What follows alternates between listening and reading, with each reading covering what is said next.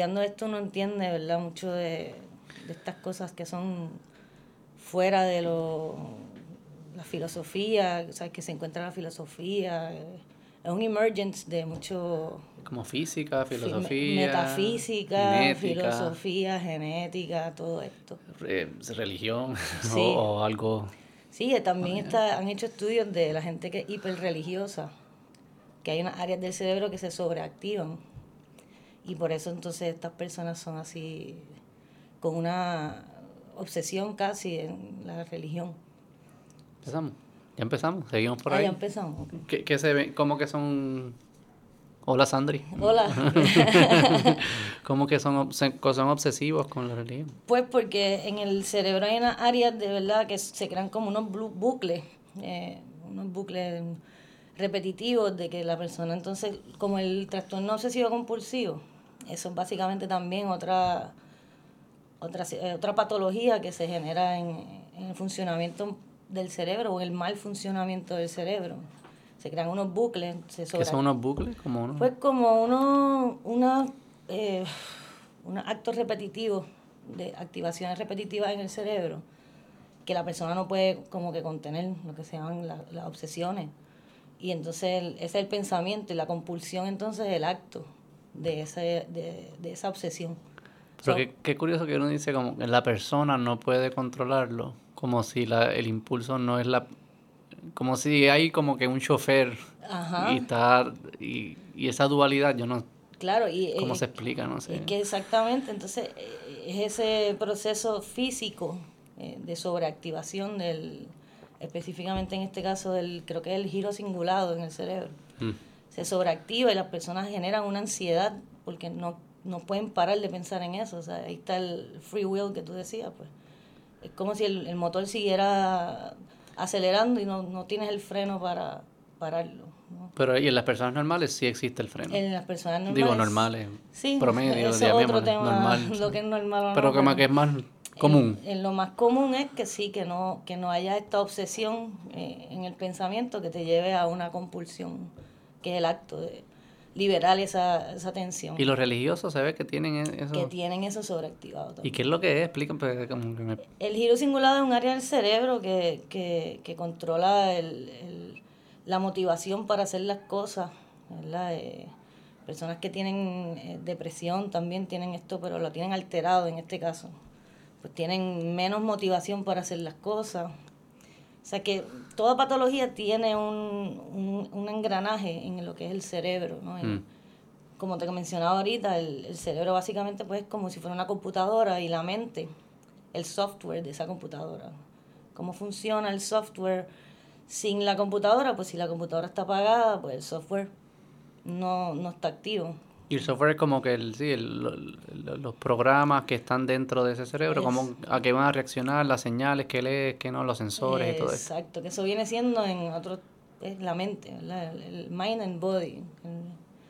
La mente siendo esa colección de imágenes, de ideas, y el cuerpo, el body siendo pues el cerebro. Y, todo depende de cómo funciona tu cerebro. ¿Y cómo, cómo es que nosotros, y cuando guardamos, cómo es que nosotros guardamos imágenes? ¿Qué es lo que estamos guardando? ¿Y dónde, dónde se almacena? Toda, toda memoria tiene entra por los, los, los sentidos, ¿verdad? Eh, si es una imagen visual, pues entra por, por el, área occipital, ¿no? Eh, del cerebro, que están los ojos al frente y llega hasta la parte de atrás, que es donde se guarda el, esas imágenes. Pero tienen que pasar por un proceso, ¿verdad? De, cuando tú creas una memoria, básicamente es como crear un patrón de neuronas que se conectan y crean como que una, explosión, ¿verdad? Una activación eléctrica. Y eso conlleva, ¿verdad? Pues la estimulación visual, la auditiva, el olfato, el tacto. Y eh, cuando entonces pasa por un proceso de captación, ¿verdad? O lo que llaman codificación, Tú te fijas en ciertas cosas. Y en esas cosas que te fijas, pues tú creas, pues mira, esto es un perro, el perro en mi imagen, en mi cerebro tiene esta imagen que está guardada en la parte de atrás de mi cerebro y entonces viene a la mente por el otra área, si quieres decir perro, pues entonces pasa por el proceso de, de vocalización eh, de la palabra perro. Pero no sé si me expliqué, espérate. Básicamente, cuando tú creas una imagen, una, una memoria, pues conectar diferentes neuronas de diferentes áreas de tu cerebro para que creen como un patrón. Y cuando tú quieras entonces buscar ese, esa información, pues se activa nuevamente ese patrón. ¿Y se acuerda eh, en, qué lenguaje el cerebro habla? Eh, es como unos es como casi un lenguaje digital de unos y ceros. ¿Qué, ¿Qué, es lo que porque no se están guardando, no son fotos ahí mm. dentro de un storage, es, claramente es como una información que una, cuando la pones dentro del whatever sea la memoria, pues se siente como se siente. Sí. Pero no, claramente no es la foto ni... Exacto. ¿qué, es lo que está guardando? Pues lo que está guardando son impulsos eléctricos mm. de neuronas que se están comunicando unas con las otras. Billones, millones. Tú tienes más de mil, de 100 millones de neuronas que crean conexiones de 300 millones de conexiones. Creo que el número es 2.5 petabytes. Betabytes. Peta. Ah, peta. Que son pues si son gigas, tetras, ya me perdí en los Pero son billones. Son, creo que el cálculo es como 300 millones de horas de Netflix, de una serie de Netflix, es lo que tú puedes, la capacidad del cerebro de almacenaje. 300 millones de... De horas de... De, de, audiovisual. Ajá. Eso es más o menos el... Esa es la capacidad. La capacidad de storage, ¿verdad? Wow, yo no siento que yo tengo 300 millones grabados ahí arriba. O quizás.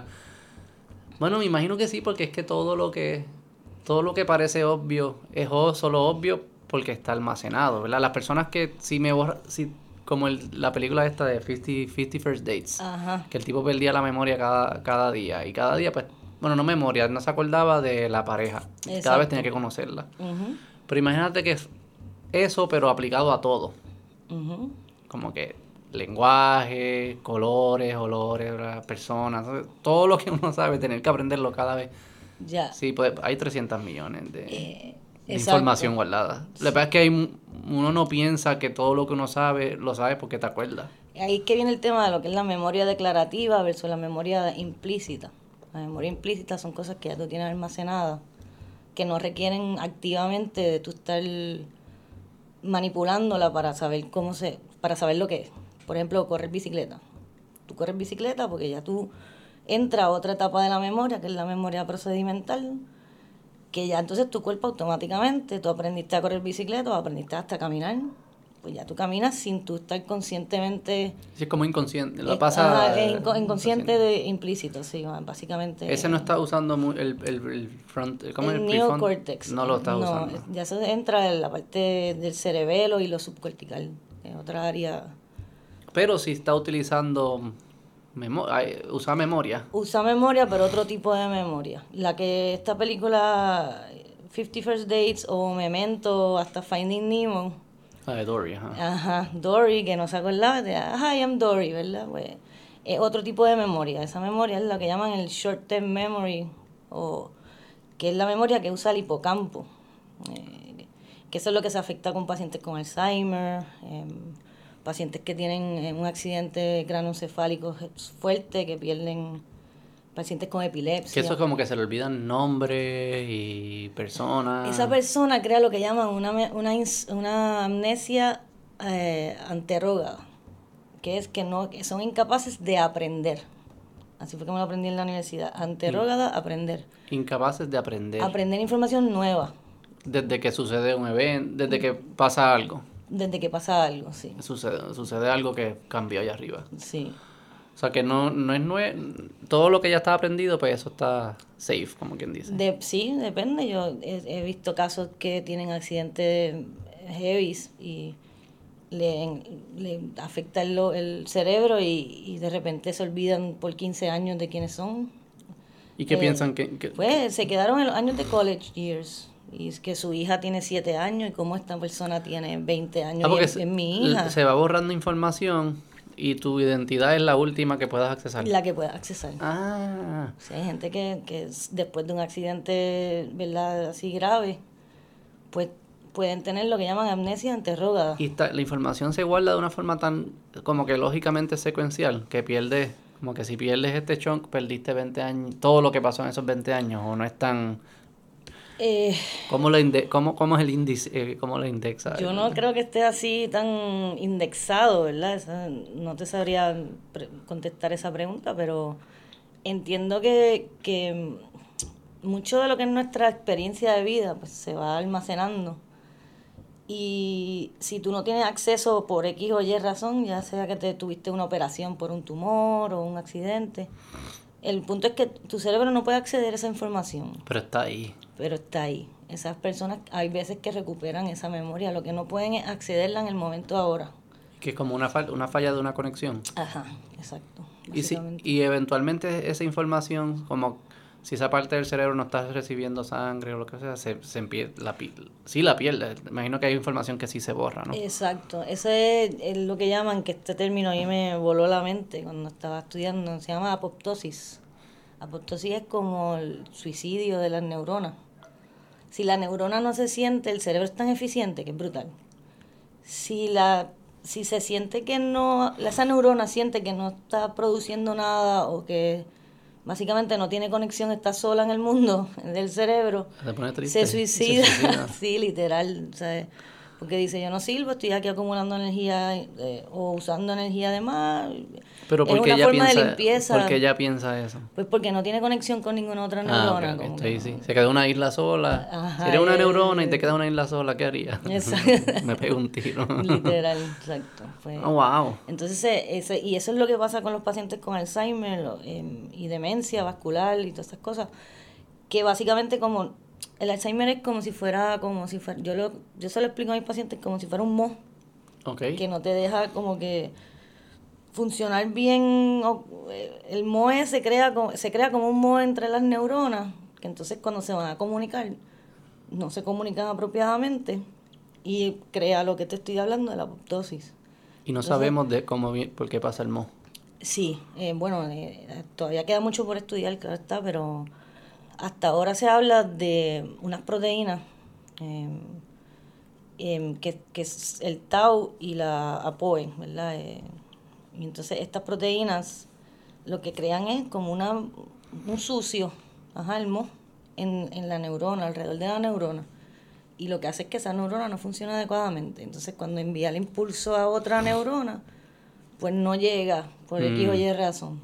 Y pero no todo el mundo se el mo le surge igual o todo el mundo le surge? No, hay unos factores genéticos definitivamente em, que se están estudiando todavía también que tienen la predisposición para... ¿Y de comportamiento no se ha dado nada todavía? Como lo que comas o lo que si fumas o lo que Sí, hay factores de riesgo, la hipertensión es un factor de riesgo, el diabetes, el diabetes, el colesterol, el fumar, no hacer ejercicio todas estas cosas que nos están diciendo que hagamos, que... Sigue siempre... siempre son los mismos, no se salva nada, son, los mismos. Nunca he escuchado que digan, no hagas ejercicio, come súper mal y fuma y te va a ir. Como que están todas relacionadas, siempre es lo mismo. Exacto. Y lo ignoramos, ¿por qué lo ignoramos? ¿Por qué es tan difícil? Pues porque no tenemos free will. Porque, porque algo que es tan... Eh, racionalmente te lo explican, pero también es como eh, nuestro cuerpo está diseñado para hacer ejercicio, eh, mm. ser activo, así que evolucionamos de una vida súper activa. ¿Por qué se nos hace tan fácil ignorarlo? Eso es lo que no, y a mí me pasa, no estoy diciendo. Sí, sí, yo, yo creo que tiene que ver mucho con el mundo moderno, ¿no? En, lo cómodo que nos hemos hecho que ahora tenemos comida y te, podemos ir a Costco y comprar 10 cajas de tenemos Uber Eats, tenemos DoorDash, eh, Uva, hay abundancia. no hay uno, hay miles. Y pues hay abundancia, entonces nos hacemos vagos, yo creo. O sea, que yo creo que el ser humano no, no, no va a gastar energía si no tiene que gastarla. Y el cerebro así también, sí. O sea, como que siempre estamos resolviendo para eh, gastar menos energía, ser más eficiente en el consumo de energía. Así mismo es. O sea que lo curioso es que tienes, el ejercicio tienes que gastar energía para luego tener más energía. Y eso como que ahí es que nos confundimos. Sí, pero ¿cuántas de esas contradicciones hay en... Todo el tiempo la vida es una contradicción. Sí, Sí, sí. ¿Y el estrés? Que tú dijiste, te estaba dando estrés ni que guiar. Pues mira, tú sabes que eso es otra cosa que... por la calle. Eh, tú sabes lo, lo, que eran antes, el, el, estrés básicamente se genera por, para que el ser humano sobreviva. Em, el estrés es una reacción a una situación de vida o muerte. Venía un león que venía corriendo detrás de ti y el cuerpo se prepara para luchar o salir corriendo. la, tensión es con, sentirse tenso es una forma de ponerse fuerte y porque sabes que tienes que una amenaza. Y guiar, nosotros no, no evolucionamos para, para estar 90 millas dentro de, una cosa de metal con gente al lado tuyo molesta tocándote voz y, sí. Por eso nos ponemos tensos. y nos ponemos, lo que pasa es que entonces extrapolamos esta situación de estrés. Eh, vemos el tigre en el tipo que se come la luz y se queda en el medio de los carriles. Vemos el tigre en el que me hizo el corte pastelillo, entonces te empieza a palpitar el corazón, te, hace, te sube la sangre a la cabeza y te, genera una ansiedad, ¿verdad? Pero es porque estamos eh, traduciendo el tigre a algo que no es el tigre. Pero también es que estás en un ambiente que, que está pasando toda esta información súper rápido es riesgoso porque estás yendo, estás yendo súper rápido, es peligroso. Y cuando hay personas que se empiezan a comportar fuera de los patrones que uno esperaría que se comporta, el corte de pastelillo, comerse la luz, lo que sea, pues ya eso es como que un lugar de mucha, de muchos riesgos, muchas variables como que inciertas, y eso yo imagino que uno se pone ahí súper tenso. Sí, mi, pero mi tigre es la falta de lógica. Pero por eso es como que tú estás anticipando que hay una lógica y la gente la, y la gente está empezando con otra lógica. ajá, con otra. Pero sí, eh, me yo, soy una persona de road rage, sí, me da mucho road rage. Sí, yo creo que, yo, creo que, casi todo el mundo le da mucho road rage. Como dice Luis, Luis C.K. decía, yo me convierto en otra persona, como hasta, mis valores cambian. O sea, como que tú estás ahí y eres otra. Las reglas son distintas, mandas para el carajo a todo el mundo. Sí, sí. ¿De dónde salió esta sangre? Pero fuera no lo haces. No.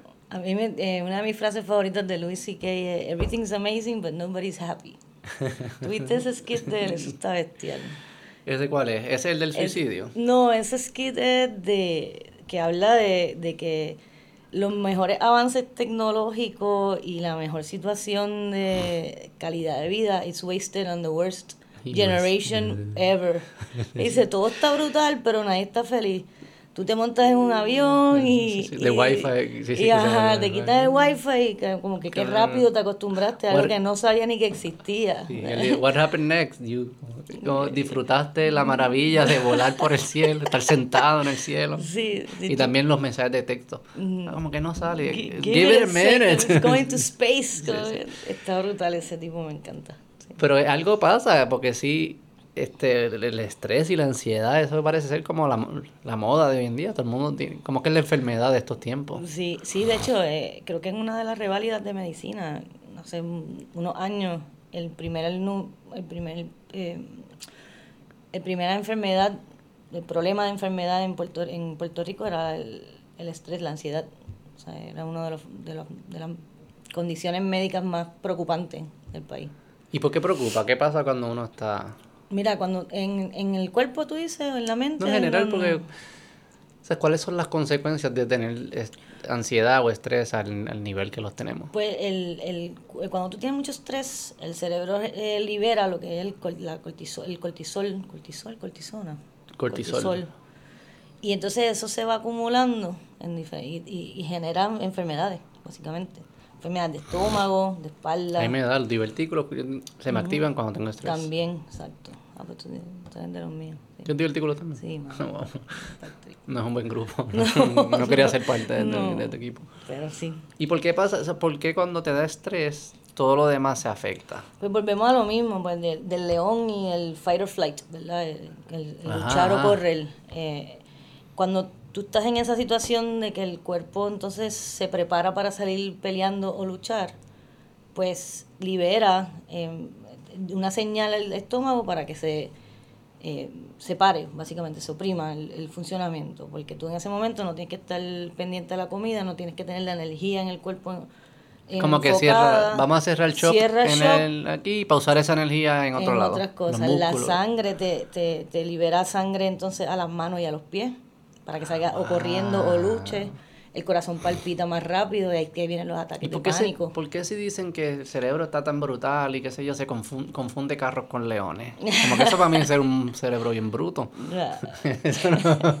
no, sé, ¿sabes? Porque parece que mucho del resultado de esto es, es como está el cerebro te está diciendo, siente que es una amenaza cuando no es una amenaza. Ay, que entonces se confunde y, esa confusión pues produce estas cosas. Sí, ahí que están los glitches, ¿verdad? y las enfermedades mentales básicamente. Pero esto es bien común, esto no es, digo, una enfermedad que tiene todo el mundo, entonces. Pues sí, este, eh, una de las enfermedades más comunes en Puerto Rico, definitivamente, sí. Pero es un, bueno, lo, que, lo que me sorprende es que usen la palabra glitch, porque como es tan común, no parece ser un glitch. Quizás en nuestro estilo de vida es el glitch. Bueno, claro. Eso es lo que parece que... Yo creo que en la, en la sociedad moderna hemos creado glitches eh, donde no los debe haber, ¿verdad? Que estemos generalizando eh, y que estemos teniendo tantos ataques de pánico, trastornos de ansiedad, o sea, cuando la vida está tan cómoda y tan fácil, que antes tenían que ir, caminar millas para conseguir comida, y nosotros tenemos Uber Eats y todavía nos estamos quejando, tú sabes, no hace sentido. Y medicina, y se morían por diarrea. Exacto. Y, los, los, niños, no, ¿sabes? El, el, el, creo que el, el parto era súper peligroso y los niños se morían y... Pero aún así, pues, se siente... Yo creo que... Eh, yo he escuchado gente decir como... Lo peor que te ha pasado a ti es lo peor que te ha pasado a ti. y, porque, y por más que te expliquen, no, qué mal lo tenía tu abuelo, qué mal lo tenía tu tatarabuelo. Como que tú lo entiendes, pero esa es la parte del cerebro que no está afectando esta, estas emociones. O sea, que tú puedes entenderlo, que sí, somos privilegiados. Pero igual, lo peor que yo tengo es lo mi cuerpo reacciona haciendo, a base de, ese miedo. Y quizás mi miedo, sí, no, no, no venía una hiena a comerme, pero me insultan por Twitter, qué sé yo, no sé, esa es mi hiena. Eh, porque igual mi abuelo tenía era privilegiado ante su bisabuelo y mi bisabuelo ante su... Como que siempre ha sido así, esa es la tendencia. Pero igual todo el mundo... Aún así hay gente que piensa que es distinto hoy, hoy en día. Que no es como la tendencia normal que lo peor que le pasó a mi papá era lo peor que pasó a mi abuelo, pero él no, no en los 90 no parecería que la gente tenía el nivel de, ansiedad o de estrés o de depresión que hay hoy en día. En los 90 yo creo que nuestros padres estaban gozando. son los mejores años. Son los mejores. Era una abundancia y una... Que aquí ahora hay mucha abundancia, pero, nunca. Sí, pero no en... No, pero en el mundo, piensa, no, no, no, tan local San Juan o Puerto Rico. En el mundo entero. Porque esto algo bien, esto que yo escucho lo escucho en Europa, lo escucho en Estados Unidos, lo de las enfermedades estas mentales, que están bastante prevalentes, aun cuando la situación, o sea, estamos tristes cuando la situación material es, es mejor. Exacto. Tenemos miedo cuando el riesgo de violencia es el mínimo en la historia de la humanidad.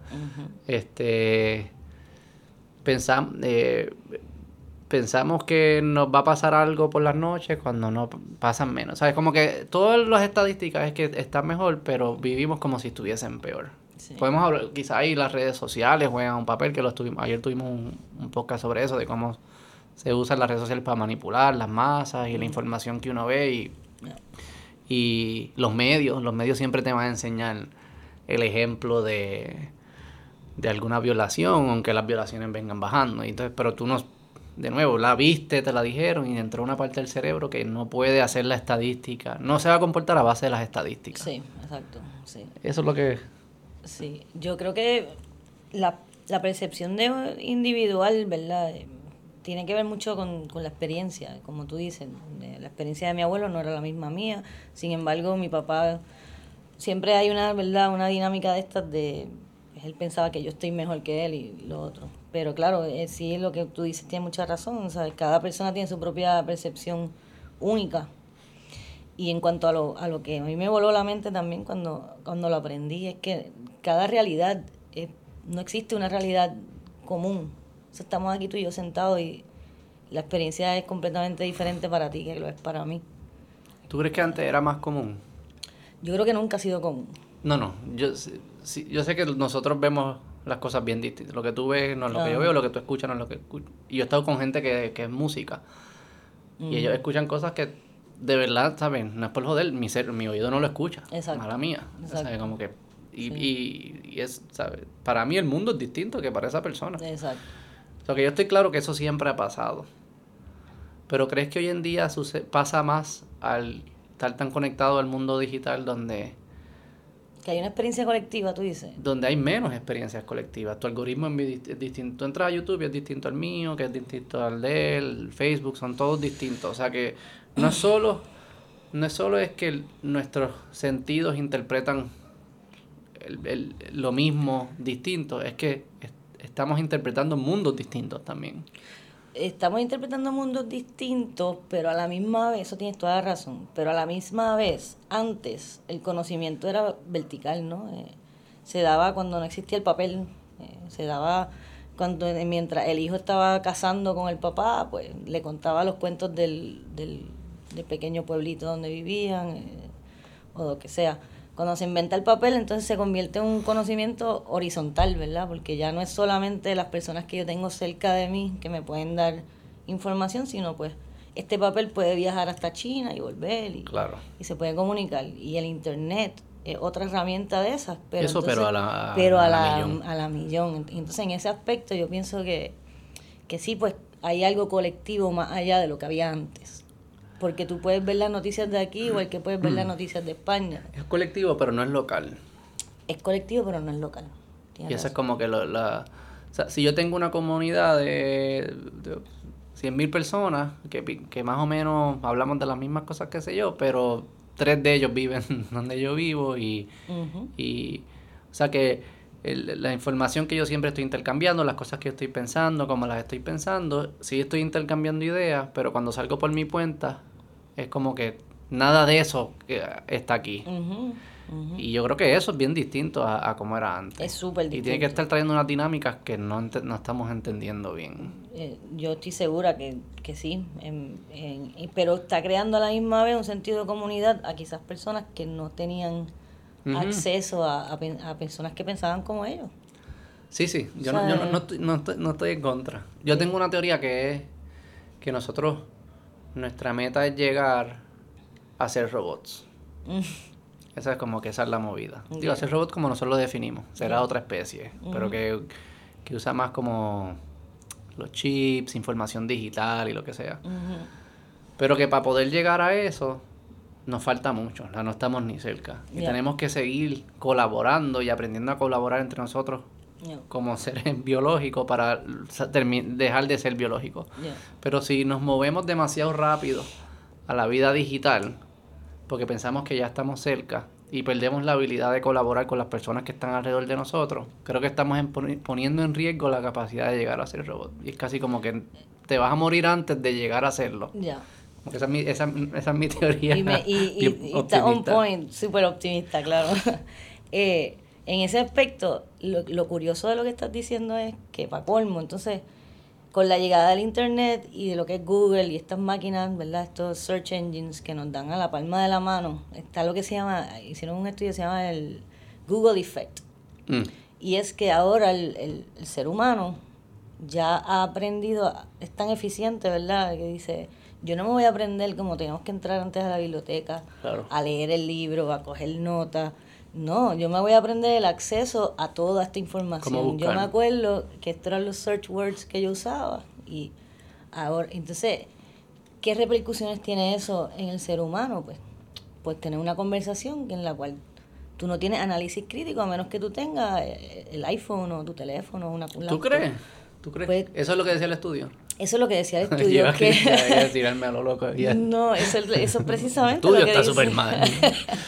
eso es precisamente lo que dice el mm. estudio, que la capacidad entonces de tener la información dentro de tu propia computadora en vez de tenerla en la computadora externa, pues te limita, no tenerla, ¿verdad? Te limita a poder tener un análisis crítico eh, tuyos propios, o sea, que tú crees, que tú mm. tengas Qué curioso que... dice eso, porque yo, hubiese pensado que fuese distinto en el aspecto de si yo no tengo que gastar energía para guardar información, puedo usar esa energía para desarrollar mejores procesos de lógica, mejores procesos de pensamiento crítico, porque no tengo que no tengo que saber todo, solo tengo que saber cómo navegar Y entonces mientras más me, me pongo sofisticado en ese aspecto, pues yo siempre he dicho, mi memoria no es buena, yo no tengo buena memoria. Quizás me pueda yo tampoco. Yo no, yo tampoco. Eso es lo que tú le dices a los pacientes. ¿No te acuerdas? Yo tampoco. Yo tampoco. Pierdo las llaves, yo también. Este, Yo no tengo buena memoria, pero soy bastante consciente de mi, mi proceso lógico. Ya. Y yo, yo sé, yo confío que si tú me das el mismo problema, yo no me acuerdo la respuesta, pero voy a llegar siempre a la misma. Porque con la misma información mi lógica va a ser consistente. Y eso como que me da tranquilidad de, por lo menos cuando era estudiante, me da tranquilidad de en, los, en, las tareas más de ciencia y de matemática. No me toque memorizar nada. Yo solo sé, tengo que trabajar en mi lógica. Porque si está ready, pues voy a saber la respuesta, voy a llegar a la respuesta. Voy a llegar a la contestación correcta. Y pensé que eso me lo permitía el hecho de que no tenga que memorizarme cosas. Sí, pero eh, tú serías bueno entonces en un multiple choice, un examen de reconocimiento, no un examen de tú sacar la información por tu propio eh, eh, análisis crítico, o sea, sin tener la información a la, o sea, si tú no tienes la información, o sea, obviamente la, la, la agilidad de poder navegar esa información te deja pues llegar a diferentes puntos que, necesarios, pero si tú no tienes esa información, como tenido los exámenes que te decían, elabora el tema. Si tú no tienes el tema en tu mente para... O sí, tienes que tener, si no puedes saber cero, tienes que tener una base. Exacto. Eh, entonces, oh, ese Google Effect habla de ese, ese proceso, ¿no? Lo, lo tuyo, otra, o está hablando de otro, de otro proceso. Pero que ahí es que entonces vienen los que hablan del chip y dicen, pues vamos a ponerte el chip para que Google viva dentro de ti. ¿Qué chip? Desde que... Ah, ese es el Neurolink. No, se lo conozco. ¿Qué es Neurolink? Siempre lo tenemos mal el nombre. Es Neurolink, ¿verdad? Neurolink, que lo está trabajando Elon Musk. una ah. compañía. Pero es una de sus compañías que... Y lo están empezando con... Creo que con mono. Siempre, siempre, el pobre mono. o la rata. Este... Pero la met, él, él, él dijo que una de sus metas es que la gente pueda, pueda hablar sin hablar. Oh, wow. Que sea como, te envío un mensaje. Y de hecho, yo estuve viendo, lo hablé con el psicólogo que estuvo, Alfonso. Alfonso Martínez. Está Ay, él me dio clase a mí. Ah, ¿verdad? Tremendo. Sí, estuvo buenísima. Sí, sí, muy interesante. Me dio una clase que fue de las más impactantes, de Multiple Personality Disorder. Y hablamos de eso, qué loco, yo no, sabía nada de eso. Que eran, verdad, múltiples personas y no se conocen, y si, se conocen entre ellas, pero el host no las conoce. De hecho, me tocó una en, en la oficina. Me llegó un paciente problemas de memoria referido por el neurólogo. Y en la entrevista inicial siempre hago una, un historial psicosocial para ver quién es esta persona, cuál es la queja principal, historia, historia de vida, ¿verdad? Y haciendo la entrevista, gracias al doctor Martínez Taboa, pues salen unas banderitas rojas. Esto está raro porque como, pues se despertaba en la cama con una, una persona al lado y no se acordaba cómo había llegado ahí y se iba corriendo en, varios eventos en los cuales ella no sabía cómo había llegado allí ni, ni por qué estaba allí, entonces se asustaba y volvía para la casa. En la casa, eh, familia religiosa, le trataron de hacer como tres exorcismos. Mm. Eh, sí, traumático para ella. ¿Cómo se hace un exorcismo? Yo sé, no quisiera ni saberlo, ¿verdad? Em, pero entonces eh, cuento algo corto, estoy hablando, entonces eh, le hago una pregunta que me enseñó el doctor Martínez Taboa y de repente esta mujer que era una señora, usualmente son personas bien tímidas, como que se nota que están, como que hay algo, hay algo raro. Mm. Eh, se, hace así, ¡pam! Y da un cantazo en el escritorio, se para, echa la silla para atrás y dice, si no la defiendo yo, ¿quién la va a defender? y era con el, el, el, demeanor, el, porte, la expresión facial era de masculina. O sea, el tono de voz era así súper masculino. Y te digo que entró una señora tímida, calladita. Y esa persona que se paró, o sea, fue otra persona. O sea, se le notó, se notaba hasta los, como que en la mirada, todo, todo, todo. Y claro, yo por poco tiró la silla y era mi primera experiencia ah, one me asusté un montón. Y gracias al doctor Martínez Taboa supe manejarlo, porque me hice como si nada hubiese pasado, sí, yo te entiendo. ¿Y qué es que se convirtió en otro de los personajes? Hizo un switch al frente mío. Y eso fue algo que tú dijiste, lo que pasó, como que lo activó. lo de protección. Esta era esa, esa personalidad que protege. Y salió esta persona súper agresiva, masculina. Y justo cuando yo estoy calmándolo, calmándolo, mira cómo, porque era increíble, entra la hija y le dice, vente, nos tenemos que ir. Porque parece que ella sabía ya, que esto pasa, ya conocía a unos personajes. Wow. Sí. Eso, es fascinante. Él nos contó de un señor también que, que empezó, como que uno de los personajes escribía con la zurda. Mm. Y él nunca, nunca había ¿sabes? Nunca había practicado zurda. O sea, como uno desarrolla también habilidades que están ahí y uno ni sabe que las puede accesar o algo y este personaje las accesa. Es que es increíble, el cerebro está brutal, verdad. Pues lo que eh, yo le pregunté y él no me quiso contestar. Este, él es profesor, son más cuidadosos. Este, hay, hay un caso de una siamese en Vancouver. No sé si lo has visto, que están conectadas por el, por el cerebro. Este, y ellas dicen que una puede usar los ojos de la otra para ver. Y que se pueden hacer chistes, comunicarse, hacer chistes sin hablar y se, y se ríen. Y para mí es fascinante, eso es como el chip que, están tratando de hacer. Ese es el chip. Eh, Pero lo que, lo que yo siempre me he preguntado, y le pregunté a él, y me prefiero no contestar porque no sé, porque asumimos que son dos. Porque asumimos que no es una conciencia y que, que tiene dos bocas y está diciendo, porque se asume que son dos personajes y no es como que cuando se juntan los cerebros, alguien dice que si nos...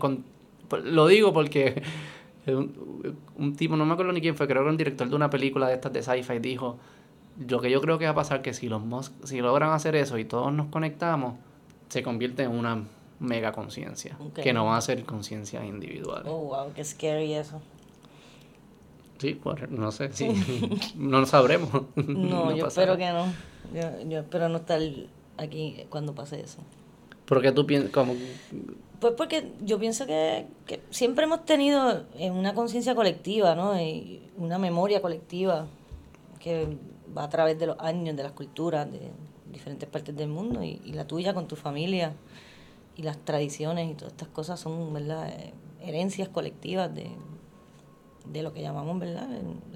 nuestra, eh, nuestro ser, pero a través de los años, y que se conviertan todo uno como que dónde, dónde queda el, el yo, ¿verdad? tu sentido de identidad propia, ser diferente. Yo amo ser diferente, yo no quiero ser igual que nadie. Sí, no te gusta la igualdad. No, a mí no me... Sí, yo soy igual. Pero no sé si es nuestra decisión, como que... No, no, sé si if it's up to us. Ya, eso es Eso es como que... Pero también te preguntaba ahorita cuando decías como pasaban estos impulsos y la persona no lo podía controlar. Esa dualidad para mí es bien difícil de entender. Porque el, a, suponer el que lo controla, la persona que lo controla, es como que está controlándolo, es como que pasa igual. parece ser que pasa igual de random que el impulso. ¿Entiendes? como que, No es como que hay un alguien ahí en como Inside Out que está en un carrito y le dio el botón y la otra persona no le da el botón como que no así no es la experiencia, por lo menos yo no lo siento así. Yo creo que es una, una cuestión semántica, ¿no? De, que se llama el control inhibitorio. Eh, por eso ah, se usa la palabra controlar, la inhibición o inhibir. sí, sí. Eh, pero sí, eh, obviamente no está bajo conciencia que tú... Mira, hay, una, hay un diagnóstico que se llama demencia frontotemporal. Mm. Y el ejemplo de, de, una persona que tiene una demencia frontotemporal, ¿verdad? Bastante avanzada, es esta doñita que quería ir a una tienda y coge el carro y, llega a la tienda, pero la forma en que llega a la tienda es que coge el carro y lo revienta contra la letrina, la, la vitrina y entra en el carro a la tienda y cuando se baja, la, ¿qué hace señora? Pues yo quería venir a la tienda, ¿cuál es el problema?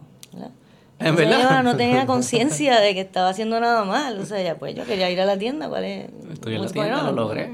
Estoy aquí, ¿Eso fue en Puerto Rico? No, eso fue en Estados un caso Unidos, un caso de esos que te enseñan, sí, exacto. ¿Y qué le pasaba a ella? Pues tiene una, una demencia frontotemporal, frontal temporal. En el área frontal que estamos hablando, que está lo del juicio y el control inhibitorio y, y ella no, no, le estaba funcionando adecuadamente. Entonces, son anomalías que... Sí, eso puede ser por derrames cerebrales, también, em, ¿sabes? Diferentes condiciones médicas em, pueden ocasionar ese tipo de, conducta, ¿verdad? Yo tenía también un, paciente cuando estudié en Madrid, era piloto de Iberia, tipo de 30 años, 30 y pico de años, 38 años quizás. Eh, se iba a casar el próximo año, el próximo año ya estaba, había pedido la, la sortija, le había dado la sortija a, la, su fiance y tuvo un aneurisma congénito, congénito que había nacido con él, le explotó en el lóbulo prefrontal. Y este muchacho, eh, me decía bruta, ¿verdad? Pero con P y, sin R. por no decir la palabra. Eh, cada 30 segundos, y no, él no se podía controlar. Eh, el tipo perdió toda capacidad de, juicio, empatía, le pegaba a la, a la otra asistente del centro, y le pegaba a su esposa. Wow. Y se convirtió en una situación pues que se, se rompió el, el engagement. Estaba viviendo con su mamá. Dejó de ser él. Dejó, de ser piloto, entonces dejó de ser él. Y ahí que está el tema, ¿verdad? Si tu cerebro no funciona bien, tu mente, tú sigues siendo tú. Pues, pues no. Porque tu, tu software ya no es el mismo, ya no, ya no puede funcionar en, un, en una computadora que no le sirve el, el stop. ¿Verdad? Eh, ahí es que llega el tema, ¿verdad? De... Sí, es un tema de qué, qué, quién eres tú. Ajá. El cuerpo, la mente. Eh. Entonces, ¿de dónde vienen tus pensamientos? Mira, yo tuve cogí una clase que te estaba comentando de neurofilosofía. Mm. Eso, me gustaría. Esa clase, mi esposa odiaría que Exacto, a ti te encantaría esa clase, quizá esa clase a mí yo dije o me vuelvo loca o, o lo entiendo ¿Qué tú dices entonces era el típico español el típico español el típico filósofo con la barbita se, se sobaba la barbita cuando hablaba entonces te hablaba de nada existe ok nada existe eh, no somos nada. Y yo, ok, no somos nada. y tú tomando nota, nada existe. No somos nada. Sí, eran unos temas súper densos. ¿Y qué, por qué él decía eso? ¿Qué es lo que pues significaba? porque él hablaba de que lo que estamos diciendo, sin el cerebro, el pensamiento, sí, o sea, la filosofía básicamente trata de buscar de dónde vienen los pensamientos y las ideas. Y eso es la, la, yo pienso que la tesis básica de, de la filosofía, ¿no? el tema básico. Y dice, pues si el cerebro no está, pues entonces no estamos. Y si, y si no estamos, el cerebro tampoco está. O sea, porque tú ¿Cómo que el cerebro no está? Pues si el cerebro no, si, tú, si, si estás en coma mental, pues ah, no estamos. No existe. No existe, porque entonces de, está un cuerpo vivo, pero no hay una conciencia que pueda manifestar ese cuerpo. De acuerdo. Ajá. Entonces, eran unas, unos temas bien densos y con el español, yo acabo de llegar a España, que este es como si te estuviese hablando castellano, o sea, nosotros hablamos aquí con mil anglicismos y con... Sí, no mezclan. No, y eran unas palabras súper elaboradas y densas y yo tomando nota diciendo, no entiendo nada. O sea. Sí, sí, sí. Pero yo, a mí, un invitado, fue de los primeros, Carlos Aponte, creo que fue como el sexto. Él, estuvimos así en un viaje también de esto y él me preguntó, esta, ¿quién eres esta pregunta de quién eres tú es bien interesante, porque en un momento, en algún momento vamos a poder hacerte trasplantes de todos los otros órganos del cuerpo. Y la pregunta que él me decía era, ¿cuántas veces te tienen que cambiar para que dejes de ser tú? O si, o si siempre y cuando no te quede en el cerebro, sigue siendo tú. O si es esa, o si te cambia el cerebro, deja de como que si yo me pongo el cerebro a Einstein, ¿es Beto o es Einstein? Antes Einstein, diríamos que es Einstein, porque de repente ahora este tipo sabe un montón de cosas que no sabía antes.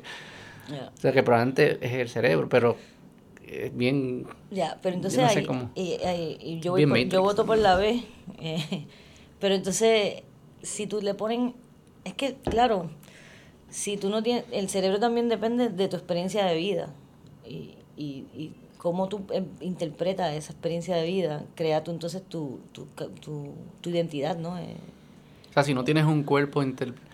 O ah. si de repente me ponen mi cerebro en el cuerpo de Shaquille O'Neal. Exacto.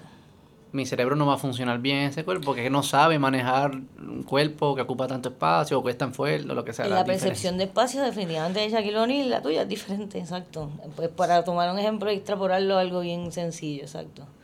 Es, entonces... Yo creo que, la información que tiene no va a ser tan útil para ese cuerpo. Ajá, exacto. Eso es lo que yo pienso.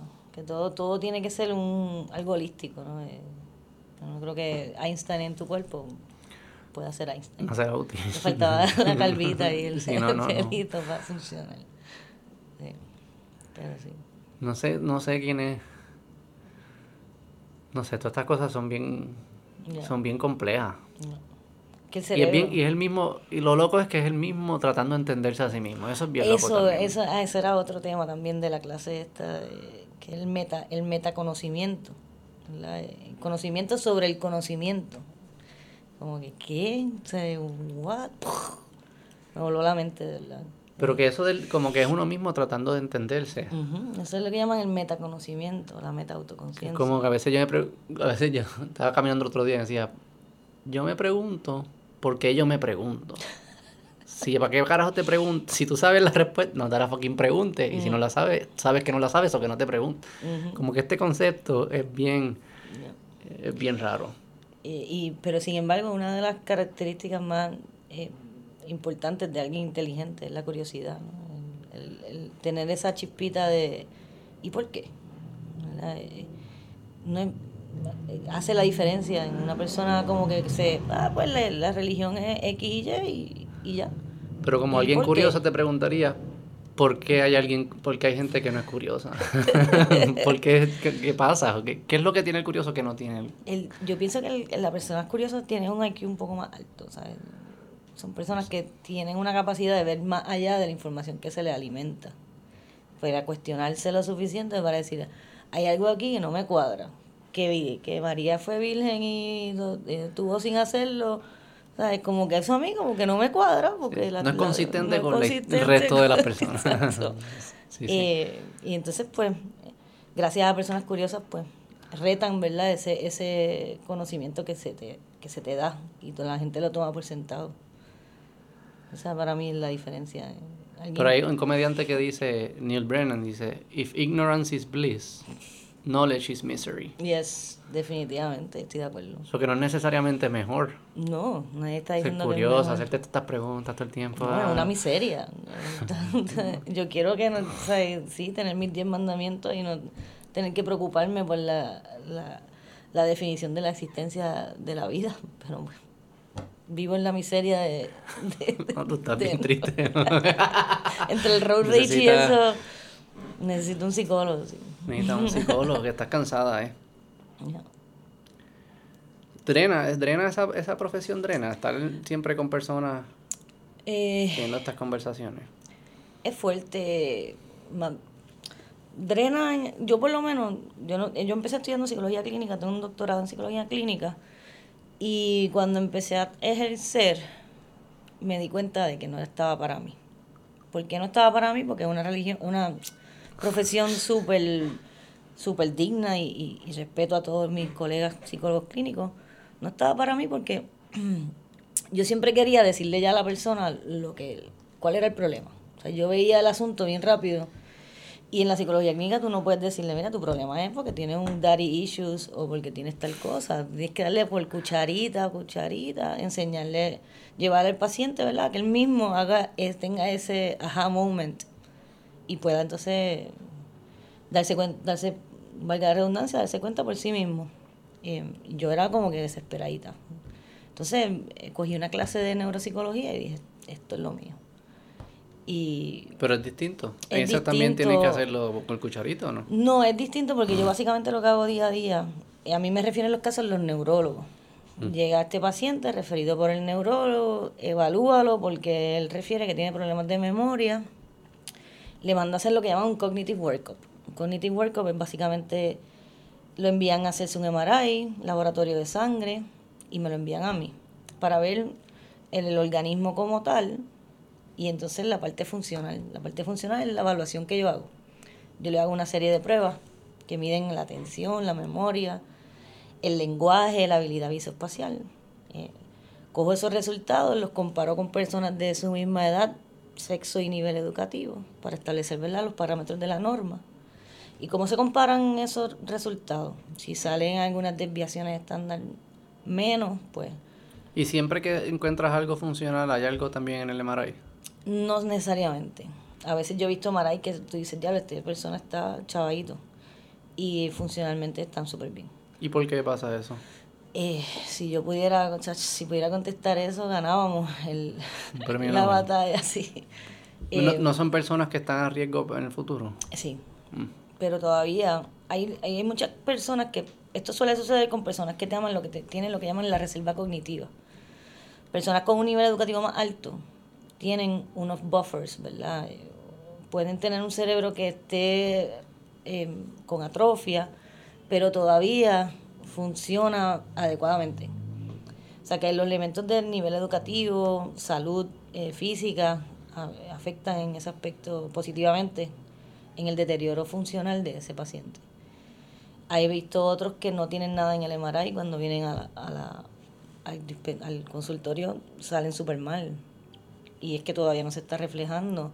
O tienen algo emocional que también les afecta a la parte cognitiva. ¿Tú crees que cuando nos cuando decimos eso, por ejemplo, algo emocional o, o algo que no aparece en el MRI, tú, tú, sospechas que es que todavía no sabemos cómo buscarlo en el MRI, pero siempre tiene que haber algo en el cerebro, no hay más nada. Yo siento que tiene que haber algo en el cerebro, sin embargo también hay, como te estaba comentando, sí hay una parte emocional en la, en la ansiedad y la depresión, hay una déficit de atención de velocidad de procesamiento que afecta el, y eso pero tú no crees que eso eventualmente se podrá no tanto no pero no tanto como para que den unos resultados así de, esta persona tiene demencia eh, entiendo que sobre todo en Puerto Rico las máquinas que se usan los MRIs eso va a verla por diferentes ¿Hay, ¿Hay categorías de MRIs? Sí. Ah, ¿verdad? Sí. Eh, como las cámaras, los megapíxeles, básicamente. Claro, claro.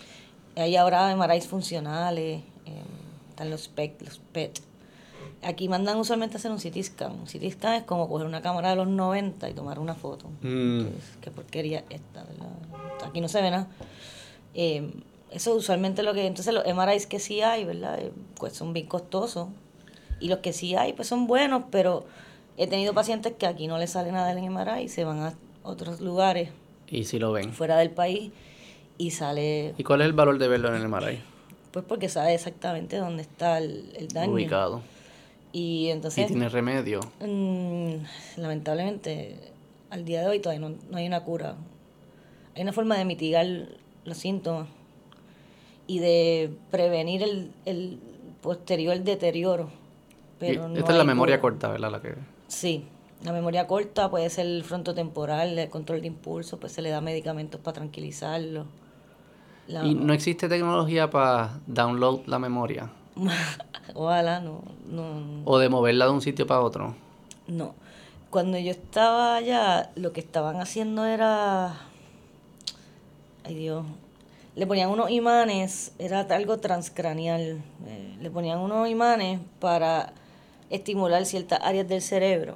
Era como una... enviaba unas señales, emitía unas señales y como que revivía esa parte de... Eso es lo que yo he visto, lo que no puede mover sus manos y le ponen eso. Y, Exacto, pues eso quizás puede ser algún tipo de... El peligro es, ¿verdad? Que ya cuando está atrofiado, este, si ya está muerto, pues probablemente no voy a recuperar. Pero yo me imagino que en, e, yo creo que en eso lo que hacían era, cogían la... estudiaban personas que sí lo podían hacer y entendían la señal que envían, entonces cogían esa señal y la replicaban en las personas que no podían. Exactamente. Pero es algo que es como que es, uni, que es igual en todo el mundo, más o menos, esa señal. Pero las memorias específicas, no te vas a acordar de tu mamá. A menos que busquen, bueno, pues buscar a alguien, a, tu hermano, y dice, acuérdate de, la, de tu mamá. Entonces, y lo coges, y entonces te tiran esa señal. Pero es que la memoria de tu hermano no es la misma tuya. Digo, pero es mejor que nada. Es mejor que nada, estamos, claros. no va a ser... Es una buena película de sci-fi. Pero no está en sci-fi porque si lo hacen con lo de las manos no sé la resolución eso de capturar la señal, no sé cuán, cuán precisos son estas máquinas ni nada. Estimulación transcranial que se llama. Así que se llama. Ah. Y hay gente que se le olvida todo. Como que la, la, la, no la memoria, ¿cómo se llama? La, la que no es corta, la, la que es casi subconsciente que tú... Eh, sí, la implícita. No, no, he, no he escuchado casos, por lo menos hasta el día de hoy, yo no he leído ningún caso que, que vuelva ¿verdad? al estado de quizás de, de, nacer. De, de, es lo que pensaría Porque que... Porque cuando empieza ya en primer... Empieza así como que a llorar o algo. Sí, han hecho estudios de los bebés y los olfatos. El olfato es de los más primitivos, los sentidos más primitivos, entonces más desarrollados. Y ponían un olor en, en el nursery, ¿verdad? Y, y los bebés al otro día podían, les, tenían un electrocefalograma y, podían detectar que era, el, o sea, se les activaba el mismo patrón de estimulación neuronal que es la memoria. Se le activaba desde, desde el nursery, acaba de nacer, como los dos. Pero los otros sentidos no crean memoria tan temprano. Tan temprano no, porque no puedes, tú no, tú no ves. No estás viendo colores. No ves, ajá, no ves adecuadamente. No estás procesando todavía. también le ponían canciones y la, también en las canciones también. Pero el más primitivo de los sentidos y va directamente del olfato. Y ellos vienen, venimos como con un paquete, ¿no? Como con un software. Ya, ya, ya hay, ya hay eh, olores que les den unas señales como de miedo antes de haberla. O sea, de, la primera vez que se encuentran con ese olor ya tienen una reacción de miedo o de algo, porque está programado esa reacción a pues, ese olor. Ahí es que estamos hablando entonces de la, de la, de la memoria colectiva.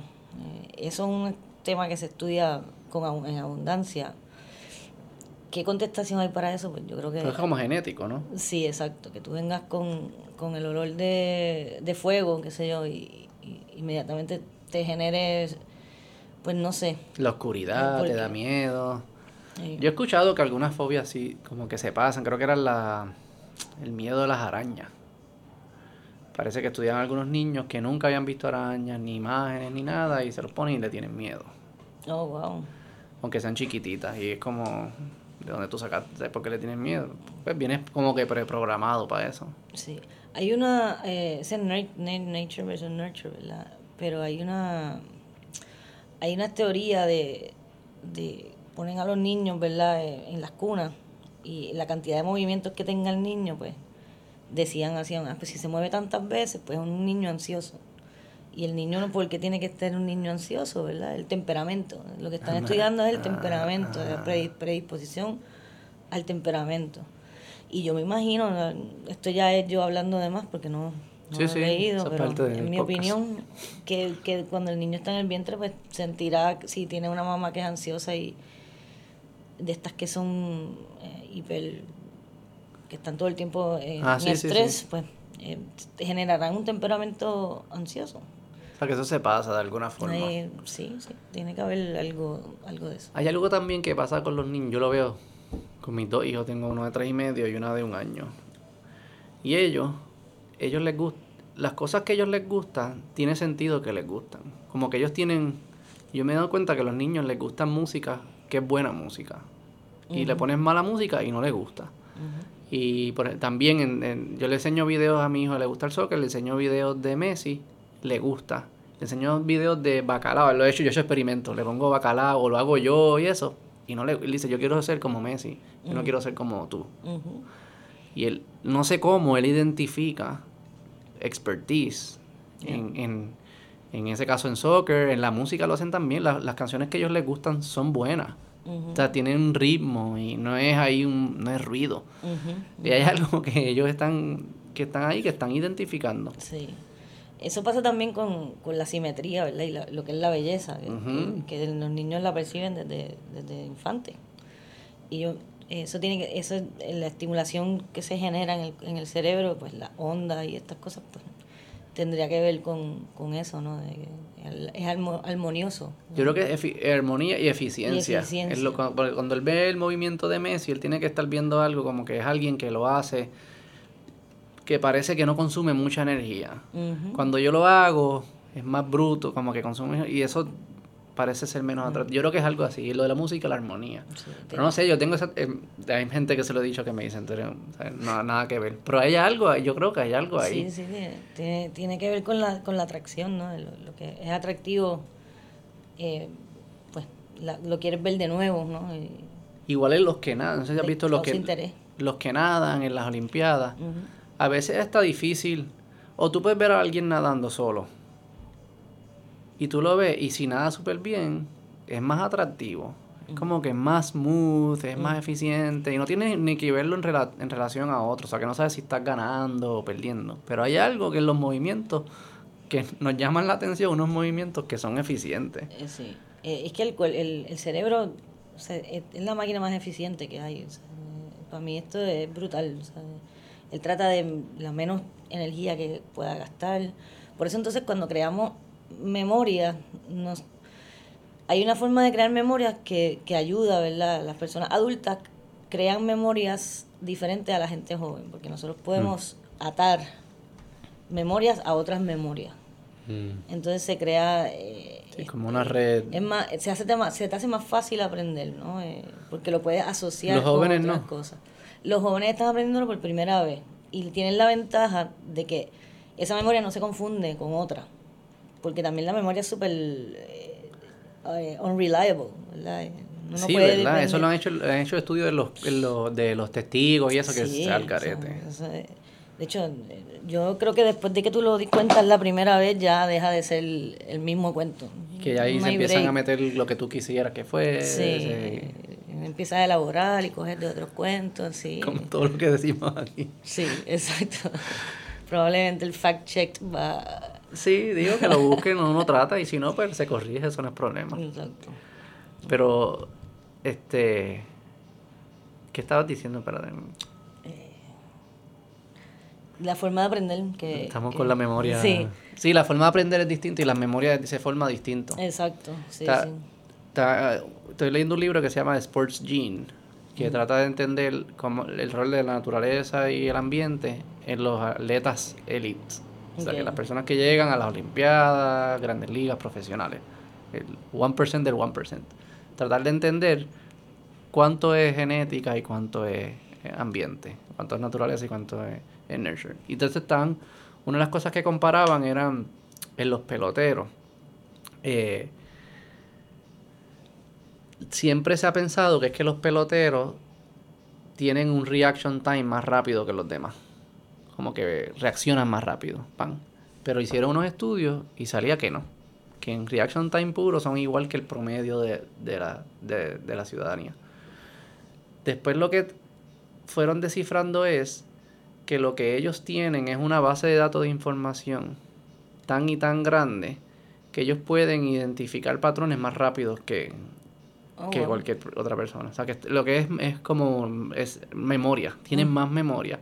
Entonces, cuando ven una señal, son más precisos sabiendo si esa bola viene por aquí o si va a bajar o lo que fuese, porque tienen toda esa información. Hicieron unos experimentos, creo que era que le ponían un montón de fotos bien rápido, pa, pa, pa, y tenían que predecir dónde es que iba a terminar la bola, pero no, era, no era, posible. Eh, ellos no se quedaban ni un segundo viendo la foto. Era como, era como que unas microimágenes, pa, pa, pa, pa, pa, súper rápido.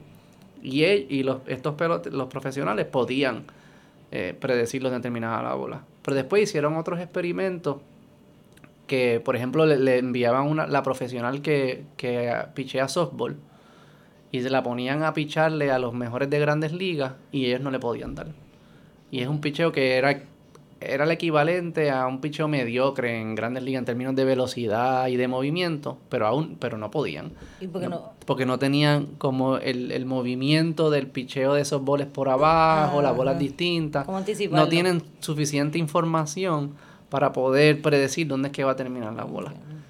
Sí, probablemente a esas personas sí le da muchas repeticiones, pues eventualmente they'll figure it out. Pero las primeras veces, es como tú dices, no, no tengo memoria, es la primera vez que lo hago y yo dependo de mi memoria para poder darle a la bola. Exacto, sí, exacto, no tienes el instinto ya de poder anticipar dónde va a caer. Pero que es pura memoria. Sí, y es curioso eso porque toda profesión tiene, ¿verdad? Ese, ese, esa, esa memoria específica. Hicieron un estudio con los con los taxistas en Londres, no sé si lo, han leído. No. los taxistas en Londres, para ser taxistas en Londres, tienen que pasar unos exámenes bastante fuertes, ¿no? Y, tienen que aprenderse, yo creo que son más de 10.000 calles para poder transitar la ciudad de Londres. Entonces le, le hicieron un estudio en el área de donde se iguala la información visoespacial. ellos tenían eso súper elaborado, o sea, lo tenían mucho más, eh, como que más grande, como si tuviese un músculo más fuerte. Sí, como que lo trabajan todo el tiempo y está que el, que el average guy de, del estudio. Y, y, yo supongo que toda profesión, eso se puede traducir a cualquier, sí, a cualquier pelotero. ahora que lo dices, ¿cuánto de sabiduría es una base de datos grande de, de eventos? Porque también la gente sabia es como que, ah, yo he visto eso antes, que he visto, lo tengo aquí, y sé predecir qué es lo que va a pasar. No te sé quizás explicar por qué, pero confía en mi sabiduría. Casi, ¿verdad? La sabiduría es como confía en mí porque mi base de datos es bien precisa. O sea que sabiduría y tienden a ser personas que han vivido mucho. Igual, ya sea por edad o, o personas que han que han tenido muchos eventos en una vida, aunque sean jóvenes, es lo que consideramos sabio. como que hay algo de sabiduría que no es otra cosa que... Asociación. Asociación de, Tengo tantas memorias, he visto tantas cosas que cuando yo veo algo lo puedo encajar a un modelo que yo sé que, es lo que va a pasar. Exacto. Y esas personas que tú dices sabias, que dicen, yo como que lo he visto, o como tú estabas comentando ahorita, que tú sabes que más o menos no tienen la información, pero tú puedes manejarte para poder eh, según vamos adquiriendo información, eh, no podríamos almacenar todo lo que vemos. Eh, el cerebro toma una decisión, eh, discierne entre lo que es importante para ti y lo que no. Y lo que no lo es, pues lo es. ¿Dónde pasa eso? En el... neocórtex. ¿Y cómo toma esa decisión? Eso, ahí entra el hipocampo en juego. El hipocampo es como si fuera el director de una orquesta.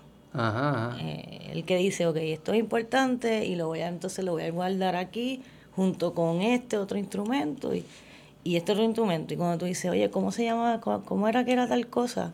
El hipocampo dice, ah, chequeate los instrumentos, chuchum, y toca una armonía y sale la memoria, De, de, lo que estás buscando. Cuando se afecta el hipocampo es que vienen estos problemas, ¿verdad? Que no pueden accesar esa información. No es que tú no la tengas y que eso desaparezca es que no puedes accesarla, no, sabes dónde. Ajá, tienes exacto, una computadora sin internet. ¿Y cómo el, cómo el hipocampo decide qué almacenar y qué no? Pues ahí hay un, juega un elemento bien grande, lo que es la emoción.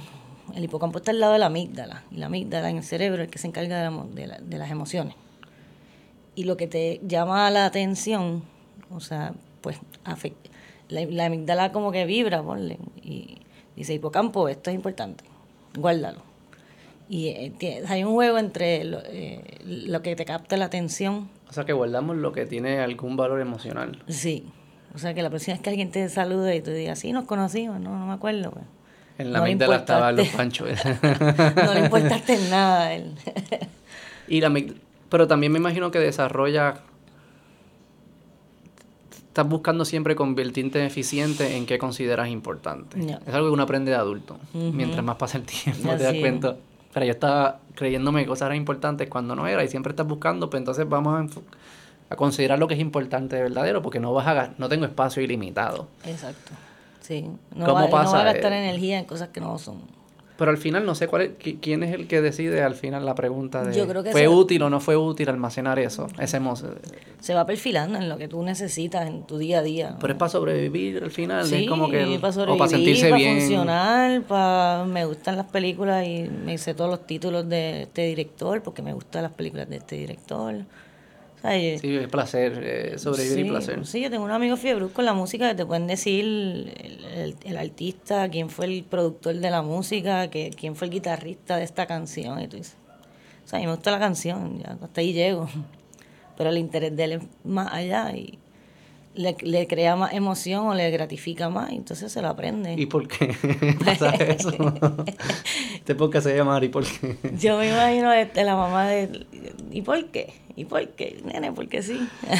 bueno, pero es que, no sé, me da curiosidad porque las personas, ¿por qué somos tan distintos? Porque a alguien le interesa algo al punto que se obsesiona.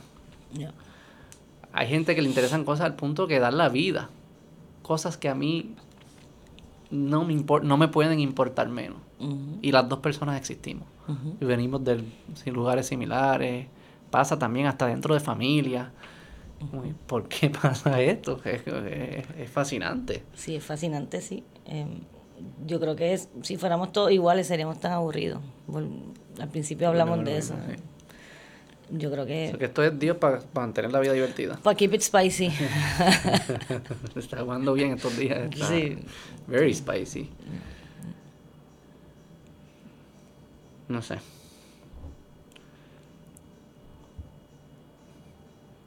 No tengo memoria. sí. Eh, no sé, podemos hablar del sueño si quieres. De, lo que pasa en el, cuando uno duerme. ¿Qué pasa cuando uno duerme? Eh, ah, te iba a preguntar algo, espérate. Ajá. Cuando uno fuma sativa. Ajá. O hay el drogas que lo que dicen que, que empiezas a hacer asociaciones que no harías ya. sin... Eh, sí, abres como unos canales, sí. ¿Qué es lo que significa eso? ¿Y por qué esos químicos los abren? Esto, esto yo me lo he cuestionado bastante. Cuando fumas sativa. Cuando fumo sativa. Em, porque básicamente yo no creo que tenga que ver con que abre o abre canales en el, o sea, sí que liberas unos neurotransmisores que te hacen sentir bien y que pero esos neurotransmisores lo que hacen más bien es que disminuyen como que esa barrera de ansiedad de darle la posibilidad a un pensamiento. No sé si me explico, como que em, cuando está una persona bajo los efectos de una droga, pues todo lo que es la, la preconcepción y la esto que nos inhibe de pensar libremente, pues se, se desborona. Y ahí es que yo pienso que entonces en ese proceso es que nos damos la oportunidad de ver conexiones donde quizás no las veíamos. ¿Y, y, el, y, a dónde el químico va al cerebro para pagar esa? Eso es lo que hace es, em, lo que hacen las drogas en general, em, por ejemplo la marihuana en este, em, habla, con la, dopamina y la serotonina, y la noripinefrina. Y lo que hace es que libera más de lo normal. Entonces, al tener en entre la sinapsis de las neuronas más ese neurotransmisor, pues te sientes bien, te sientes relajado, depende de verdad de lo que consumas. Y ahí es que entonces hace efecto en el, en el cuerpo, porque cambia la química del cerebro, lo que sucede. Y no, y no es bueno hacerlo siempre, porque esa, esas protecciones están ahí por algo. No es bueno hacerlo siempre, porque lo que pasa es que entonces en el uso excesivo, como en todo, en el uso excesivo se puede dañar el botón terminal, que el botón terminal es donde ese neurotransmisor llega hacer encaje con el otra, la otra neurona.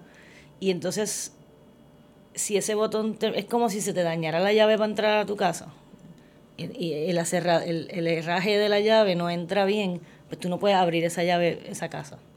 Pues lo que sucede con el uso con, excesivo de consumo de, de droga es que se daña como que ese lock and key, que es como se refiere en la, en la neurociencia. El lock and key pues se daña, entonces crea en el exceso de, de, de, uso, pues entonces se... ¿Y qué es lo que termina y se daña, pues, lo que pasa entonces es que no, no, tiene, no accesas a esa serotonina lo suficiente y te puede dar una depresión.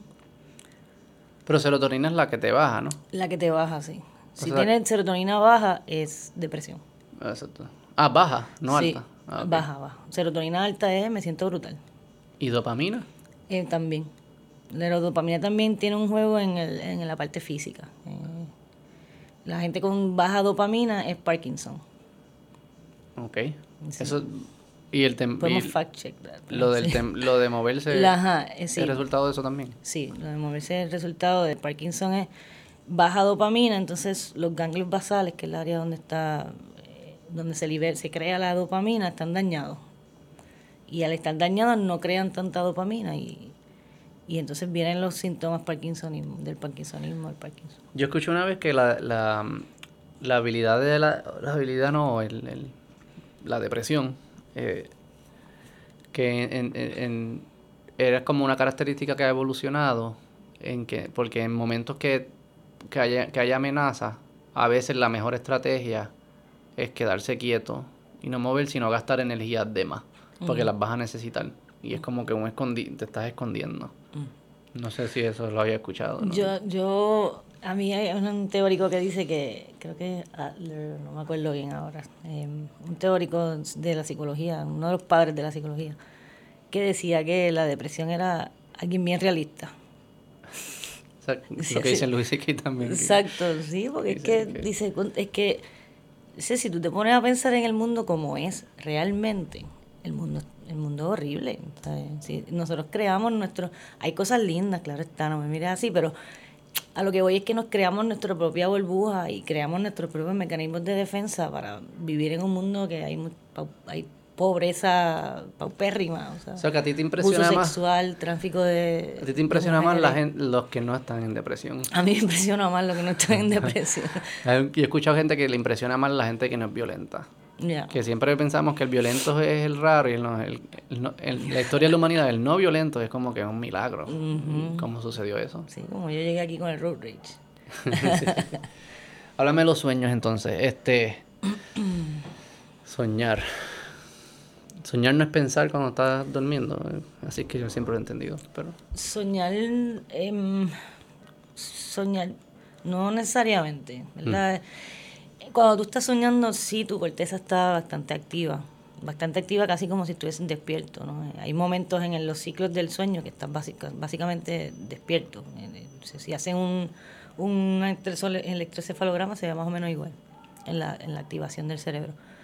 Pero lo que hace el cerebro cuando duerme, hablando de memoria, que es el, tema, cuando tú aprendes algo durante el día, el cerebro lo que hace es que lo, lo ensaya para crear entonces una conexión, crear esa, ese patrón de conexión de las neuronas. ¿Cómo que lo ensaya? Pues que lo vuelve a revivir en el conocimiento, como que... Eh, Dame un ejemplo, espérate. Pues que si tú aprendes, lo que tú aprendiste, si tú tienes un examen mañana o pasado mañana, y tú te aprendiste un, un, un, tema, por eso es bueno que duermas antes de coger el examen, porque mientras tú estás durmiendo, tú estás consolidando esa memoria, ese conocimiento. Lo está, en el proceso de dormir, la, eh, se están creando esos patrones, se están eh, como que enforzando, eh, poniéndose más fuerte. Eso que los camarones no tienen memoria. Los camarones. Que si se duermen. No duermen. Se lleva la corriente. ya. O sea, que ellos no, nunca consolidan. No, pero entonces lo, todo lo que aprendiste ese día lo, lo estás consolidando. Estás, es un proceso de almacén. Es ahí que está entrando el, coso este, ¿cómo se llamaba? El que decide qué guardar y qué no. El exacto. Y, lo está tirando, esto va para allá, lo indexa, esto le va con esta información. Exacto. y la asociación la hace en el momento también como que dicen, diablo, esto también se parece a esto otro, déjame empezar a agruparla aquí, pan. Se supone que sí. Sí, está saludable. Eso es lo que dicen, sí. sí. Entonces, soñar es es ese, ese proceso? Es una de las cosas que sucede eh, cuando duermes. El soñar, eh, eso lo han tratado de estudiar y todavía no se sabe bien, ¿verdad? Eh, ¿Por qué los temas que uno sueña? ¿Por qué tienes pesadillas? Son preocupaciones del durante el día manifestadas. Pero ¿por qué es complejo? De, ¿Por qué es complejo de entender? Pues ¿Por qué no es tan solo...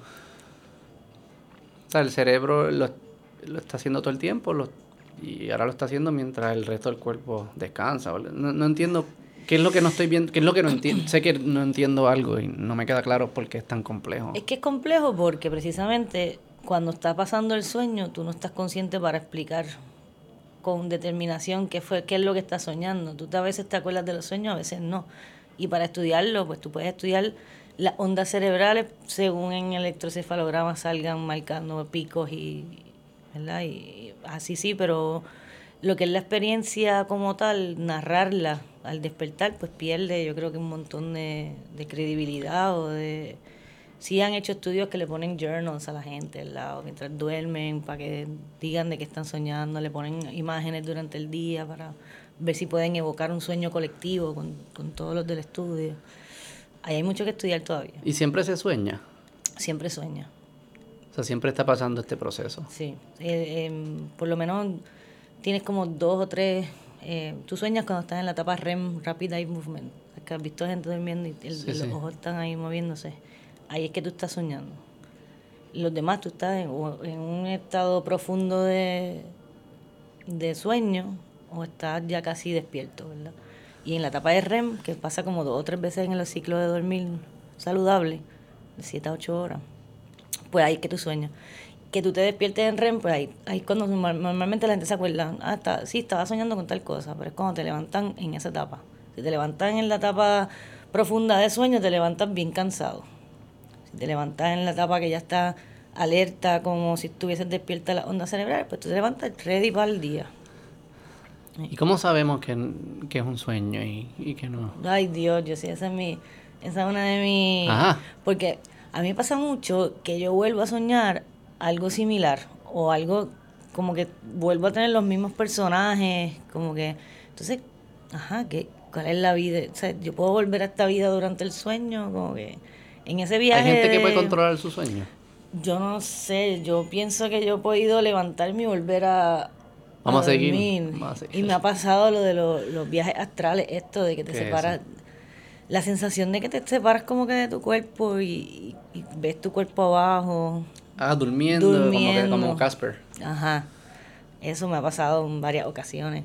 ¿Y te veías y después y, te veías con la misma ropa que sabes que te habías puesto? O sea, ¿cómo te veías? ¿O era una imagen que no era la realidad? Ajá, era una imagen. Em, pero sí me pasó que estaba en una, en una, una barra en Nueva York y viene esta muchacha súper random. Yo estoy hablando con mis amigos, estaba viviendo en Nueva York en ese tiempo. Y viene esta señora y me toca el hombro. Mira, te tengo que decir algo. To tell you something. ¿Qué le pasa a esta, esta loca, verdad? A ti te pasa esto, esto y esto cuando sueñas. Y así. Y yo, pues fíjate, me ha pasado varias ocasiones. Me dice, no le tengan miedo. Y yo ahí, ahí le cogí miedo a la Pero eso no fue un sueño, eso fue verdad. No, esto fue verdad. Esto fue verdad, en una barra en Nueva York pero así, de la nada. Pero de la nada. no es que te veo, te veo, lo puedo ver. Que ¿Y no le preguntaste más nada? No. Es que me, asusté, me asusté, me, asusté. ¿Existía? Sí, sí. ¿Las otras personas la vieron? Sí, sí, sí, sí. Cuando volví me dijeron de qué le pasa a la señora. Y les conté, y como yo les había contado lo que me había pasado, eh, pues nos quedamos en shock. Y ¿Cuándo fue eso? Eso fue, yo estaba en Nueva York, tenía 19 años, imagínate. Yo estaba en, Nueva York, ay Dios, cuando yo me fui para Nueva York, yo me fui en agosto del 2001. Y las Torres Gemelas se cayeron un mes después. Culpa tuya. Pues, pues yo estoy soñando ahora y... ya no, eso no, se veía así. eso no fui yo. Em, pero sí, em, eso ha sido de las cosas más locas que me ha pasado mientras duermo. No es la más loca. sí, no, la más loca. la más, hay otro cuento. la más no. No, no. Y otra cosa que hace el cerebro cuando duerme es pues limpiarse, básicamente. Hace como un sistema de detox. Em, el cerebro, las neuronas se, se, pasa un líquido cefalorraquídeo y limpia el cuerpo. O sea que si tú no duermes adecuadamente, es súper importante dormir porque entonces tu cuerpo nunca se está liberando de, los, las toxinas y no estás problemas de memoria te vienen. ¿Qué es lo que hace bien? ellas, ellas se ponen como más grandes, se expanden y tira, hay un sistema de como que de flushing del mismo cerebro, tira el líquido cefalorraquídeo. ¿Pero qué es lo que está botando? Eh, toxinas, eh, cosas que te consumiste de, de, de drogas, de las cosas que no le hacen falta al cerebro. Y si no duermes, ese proceso no pasa. No se da adecuadamente, ¿no? Pues es importante dormir. Ya. En verdad el cerebro lo hace todo solo. Sí, sí. Yo no el organismo completo. No, lo que hacemos es maltratarlo.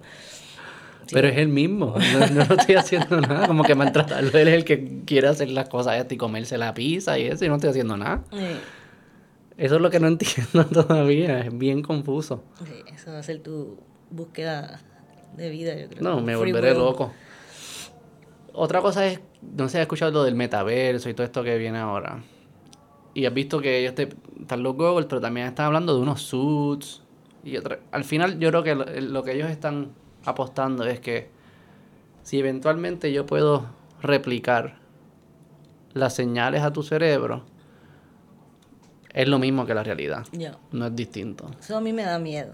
O sea, como que yo verte a ti yo te estoy viendo ahora, creo, yo creo que te estoy viendo. O si alguien dice, espérate, esas señales, déjame capturarlas, estos unos y ceros, se los pongo en el cerebro y él se, y, para todos los propósitos es lo mismo. Y eso ya entonces no necesita el, el mundo real, es el Matrix. Sí. Eso, eso es verdad, como que es posible replicar estas cosas y, la réplica va a ser idéntica. Es sí, yo pienso que en la medida que lo hagan todo tan realístico, ya, ya tú juegas, de otros días entra a casa de alguien y estaba jugando FIFA. Y yo pensaba que era un juego normal de fútbol, o sea, yo no había visto el PlayStation este nuevo. O sea, que, por un momento, por un momento y se anda. Tienen que empezar a añadirle los otros sentidos. Eh, y eso es lo que van a hacer con el suit y, los 3D y eso. Yo escuché a Zuckerberg explicando que él quería que una reunión, tú estés en una reunión, en vez que sea una reunión de Zoom, que estén todos como si estuviesen en el mismo lugar, al punto que tú puedas virarte y susurrarle a, algo al, al lado y no lo escuchen los demás. Oh, wow. Ya, ya estamos yendo. Pero, si logra, y, pero él lo está hablando como que... Eso bien, o sea, como que ya hay un proyecto que lo estamos haciendo, eso bien, como si fuesen 10 años o algo así. No sé entonces qué es lo que... No, terminaremos unos pods ahí, el cuerpo alimentándose por un tubo y viviendo la, la realidad alterna.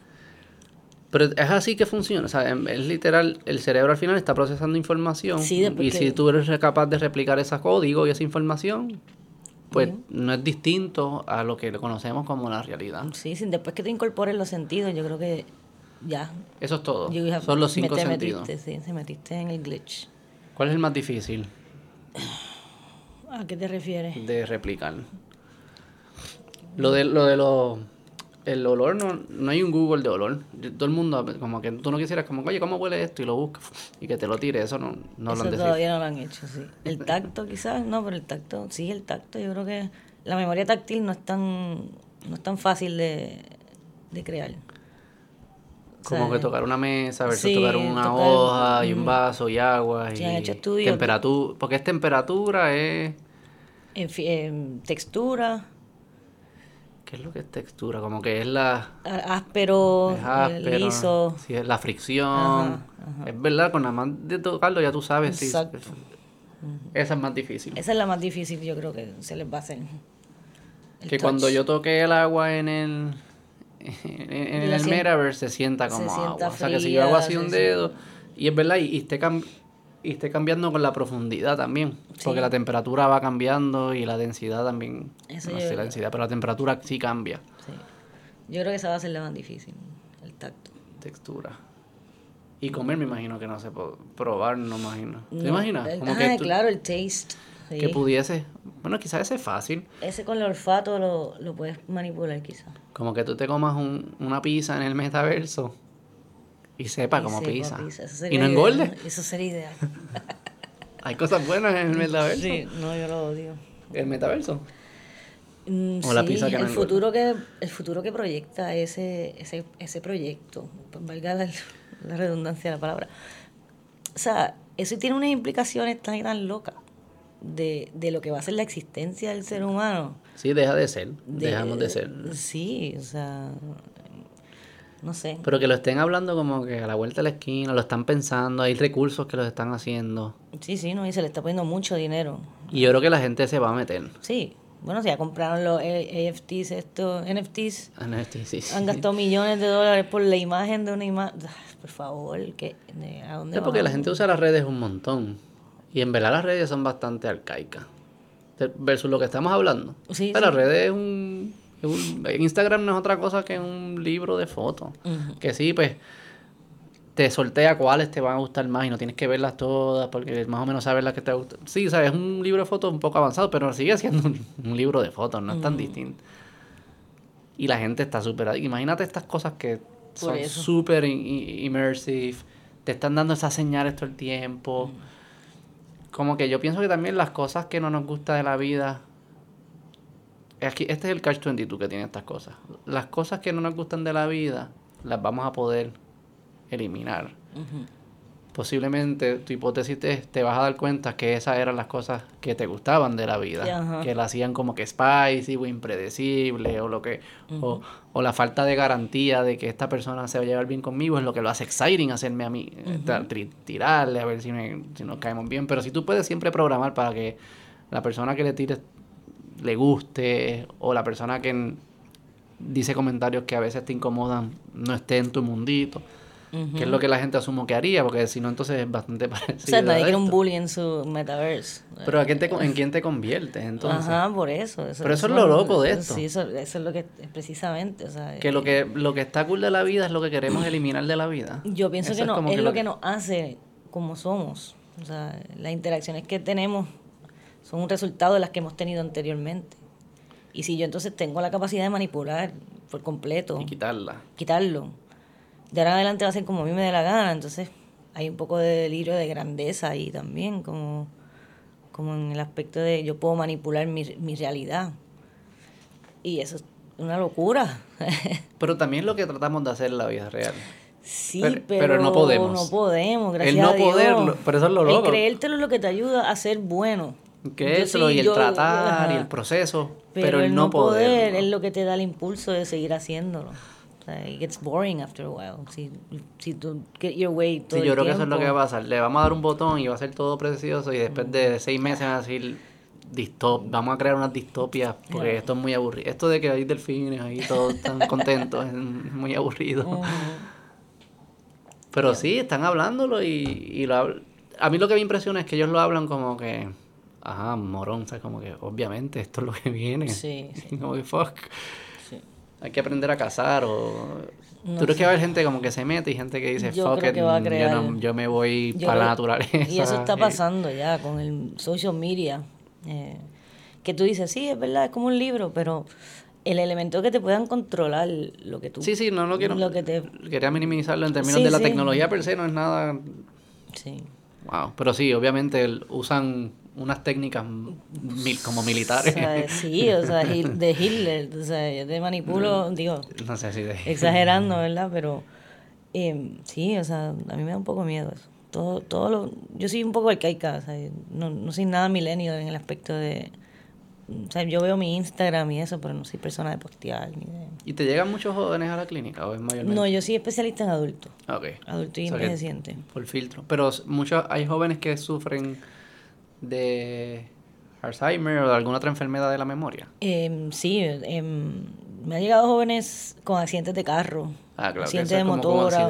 Sí, Pasó algo, físico y... Pues, claro, encefálico. Un choque o algo. Sí, para ver cómo pero con deterioro no... Deterioro no, pero eh, lo más joven que yo he atendido ha sido 50 años, quizás que ya tiene Alzheimer y usualmente a esos pacientes les da bien agresivo. Lo, entre más joven, más agresivo es el... el, y, se, y, se, y, se, empeora exponencialmente, ¿verdad? Mucho más rápido, sí. ¿Y qué empieza a pasar? El mo, el mo empieza el mo, hasta que empiezan a fallar algunos de los órganos y eso. Básicamente quedas incapaz de, de recordar el, al, al corazón que palpite. Se terminan muriendo de, de infarto, se olvidan de comer, entonces no comen. ¿Cómo que se olvidan de comer? Pues porque no saben, no, no, ya no, ya dejan de... O sea, nada está diciendo come. No, no envía señales, exacto. El, cerebro, o, las trata de enviar pero no conecta. Eso. Eso es precisamente lo que pasa. Pero sí. ¿Quién envía la señal de comer? ¿Quién como que inicia eso? Hay que comer ahora. El apetito, el apetito es una necesidad biológica, debe ser el, lo más, no sé si es la amígdala o algo bien, debe ser algo primitivo de la parte del cerebro, la verdad es que no te sé contestar eso. Pero todas estas cosas funcionan así como que alguien estaba, alguien, eh, algo, whatever, lo que sea, una lo que sea, están evaluando unos niveles y dicen, cuando pasamos de este nivel, tira la señal, come, o agua, o lo que fuese. Sí, no tengo gasolina, eh, se prende la señal de empty. Y después llega la señal arriba y dice, ok, dale, vamos para arriba, entonces empieza a buscar, comemos, qué comemos, qué comemos, hay cerca. Y después viene el, el la esposa diciendo, no, lo que el budget, el, todo se va a calcular. hasta que dice, tienes tres y escoge uno. Exacto, eso me lo imagino. Y ahí va, y entonces camina pa, y te lo comes. Y, y, el nivel está ya. en salud y se va a dormir el y después chequea de nuevo. Exacto. Así que funciona Así el que funciona el cuerpo Y todas las cosas. Todas las Hacer caca, sí. pipi, llamar a tu abuela. ¿Quién te acuerda llamar a la abuela? ¿Cómo pasa eso? Es el, es el, ya, esa es la conciencia, ¿no? El, el, elemento familiar. Pero que hay alguien que está diciendo, hay poco nivel de familia, hay poco nivel de familia, pues, llama a tu abuela. Sí, tiene que haber algo. nada de estas cosas. Ahí ya no. Eso está es brutal, de verdad. Eh, falta mucho por entenderle el cerebro. ¿Cuándo se empezó a estudiar el cerebro? El cerebro, como tal, desde los 1900 están estudiando. Sí. Eh, pero hubo un boom después de la Segunda Guerra Mundial. Eh, cuando llegó toda esa gente con accidentes craneoencefálicos, se dieron cuenta, oye, si usted tiene un problema aquí, y no le funciona esto, pues entonces esto se tiene que hacer cargo de esto. Y ahí es que ellos empiezan a relacionar conducta con eh, estructura cerebral. ¿Y ya el MRI existía? No, no estamos hablando de 1900, CT scan. con CT scan y trataban de... Sí, sí, sí. Ahí que empezar esa relación entre... Hay un estudio famoso de ancian, este muchacho que tenía epilepsia en el área temporal del cerebro. Y cogieron y le estirparon las dos áreas del, del temporal, que era el hipocampo. Y cuando el tipo despierta, se dan cuenta que él no puede recordar nada. a, los a los 30 segundos ya lo que le habían dicho no, no lo recordaba. Y es por primera vez que se dan cuenta, pues mira, el hipocampo, que esto fue lo que llaman la lobectomía. Era, le hacían una incisión en el, en el lóbulo temporal. O pues en, este, en el lóbulo temporal es que está el hipocampo, le quitamos el hipocampo y no es capaz de crear memoria nueva. Pues entonces el hipocampo es el responsable. Sí, sí, trae la error. Y ahí fue que por ahí empezaron. Y después coger a los pobres monos, los, las ratas, como siempre. ¿El cerebro de, los animales es parecido? Sí. ¿Y tienen prefrontal el, el córtex también? El no tan desarrollado como los Eso es lo que, nos, diferencia. Proceso, la capacidad de razonar. Pero sí, queda mucho por estudiar y algo que a mí me emociona mucho. ¿Y trasplantes? No hay trasplantes de... Todavía no. De cerebro no. ¿En qué película era que le quitaban? ¿Que le quitan el cerebro? Sí. No sé, no me acuerdo. ¿Que le quitan el cerebro y se lo ponen a otra? No, no, era como que se comen el cerebro. ¿Es Indiana Jones? No No sé. De los monos. este es muy joven. se comen los cerebros de los monos para ver si como que coge... Era como una exquisitez, pero no, sé por qué dije eso. Yo escuché, pero he escuchado de gente que... No, el cerebro se come de algún animal, ahora que tú lo dices. Se come. ¿Cuál? De, de, de los sesos, los sesos, de los ah, cerdos. ¿eh? exacto. El del cerdo, de la vaca. Y el cerdo es bien inteligente. Sí, el más inteligente es la... El pulpo. El, pulpo, mano. Tuviste ese documental, después de eso yo no he podido comer pulpo, me lo, o me lo como con... con... Escondido. Ay, Dios mío, con cargo de conciencia. En verdad, yo lo vi. My, my Perfect... My, my, Octopus Teacher. My Octopus Sí, lo vi. Lo veo cada rato, a mi hijo le encanta. Ah, sí, qué Sí, pero yo como no me afectó, fíjate. Te lo sigues comiendo. Psicópata en ese, con los pulpos. no tengo. Pero no puedo hacer nada, o sea, no lo tengo. No tengo la señal que me dice. No, no Tenle pena a los pulpos. Sí. ¿Qué no, no puedo hacer nada. Sigo comiendo, pero con, con pena. Es rico. arroz de habichuela. A mí me encanta el pulpo de la con arroz de habichuela. Qué rico. En Joyuda, allá donde tú eres. Sí. Vaya, voy mañana a trabajar. Mañana no, sí, mañana. Bajo por la tarde. ¿Qué puede hacer la gente como para evitar el Alzheimer? Pues ejercicio, dijiste, ejercicio, dieta. Lo mismo, que se siempre. hace Lo mismo para, que para las otras. lifestyle, eh, la dieta mediterránea se recomienda, una dieta alta en frutas, vegetales. porque estas cosas las pasan, se pasan cambiándolas. Como que te, ah, te saltaste de dieta mediterránea una década y de repente, no, no, como que encontramos que era otra. no, era tan, no era esa. Y como, Sí, así es, el, ¿verdad? lo que van conociendo, conociendo y trial and error, tú sabes. Pero hasta ahora, eh, hacer ejercicio, aprender cosas nuevas diariamente. ¿Por qué hacer ejercicio? Eso yo he escuchado y a mí me afecta mucho. Cuando yo hago ejercicio, puedo tener conversaciones y mantenerme enfocado más tiempo. Y, ¿Por qué pasa eso? En el, porque libera endorfina y la endorfina ayuda con la atención para hacer una contestación rápida. Y también eh, el ejercicio tiene lo de neurogénesis. Eh, eh, cuando tú haces mm. ejercicios, fomentas el desarrollo de, nuevas, de ajá, el crecimiento de neuronas nuevas. Por eso es que se, se recomienda. En, los berries, porque tiene antioxidantes, y el antioxidante te ayuda ¿verdad? a no crear ese Mm. En la oxidación está la enfermedad. Estás comiendo algo que es antioxidante, pues. No se desarrolla el mo. Y lo otro entonces que generas conexiones nuevas. Y hay, y hay, y tú puedes crear suficientes conexiones que aunque una se ponga mohosa vas a tener acceso a la información. Pues ese es, el, es el principio básico de lo que es la neurorehabilitación. Mm. Se basa en eso, en la neuroplasticidad, en poder crear donde una conexión ya no está funcionando bien, pues crear otra forma de, acceder a esa información. Que no solo reparar a la castaña, también hay una forma de entrar, otra entrada. Exacto. Ahí empiezan a entrenar el brain training. ¿Y cómo se hace eso? Pues con entrenamiento de tareas. Una persona que se le olvida... Yo tenía un paciente que no sabía sacar una fotocopia en Madrid. O sea, tuvo un accidente. ¿Cómo que no, sabía, darle al botón o qué sea? No sabía cuál era el proceso, los pasos para tomar, porque no tenía el lóbulo prefrontal adecuadamente y la planificación para llevar a cabo esa acción No la tenía clara. Ah, no sabía preparar una taza de café. Él ponía la borra en el, donde iba el agua, como que miraba la taza de café. En verdad, eso. Sí, eso, tú le gritas como de cabrón, tú eres moro. Y en verdad no. no, nunca grité. No, no, no a él, pero en general. ¿Cuántas personas están haciendo cosas que tú dices, tía, te están guiando mal, como tú dices? Que en verdad no, no tienen lóbulo prefrontal. no tienen el lóbulo prefrontal. Sí. No debería estar por ahí con su ahí. Sí. Te Para saber, nada, que está bien en ese, no, ese, ese. Para hacer tranquilizarme. No es culpa de él. Pero sí, ¿Y cómo entonces ese de Madrid, cómo se pudo desarrollarlo de nuevo? No, se le ayudaba a hacer tareas básicas para la autosuficiencia, básicamente.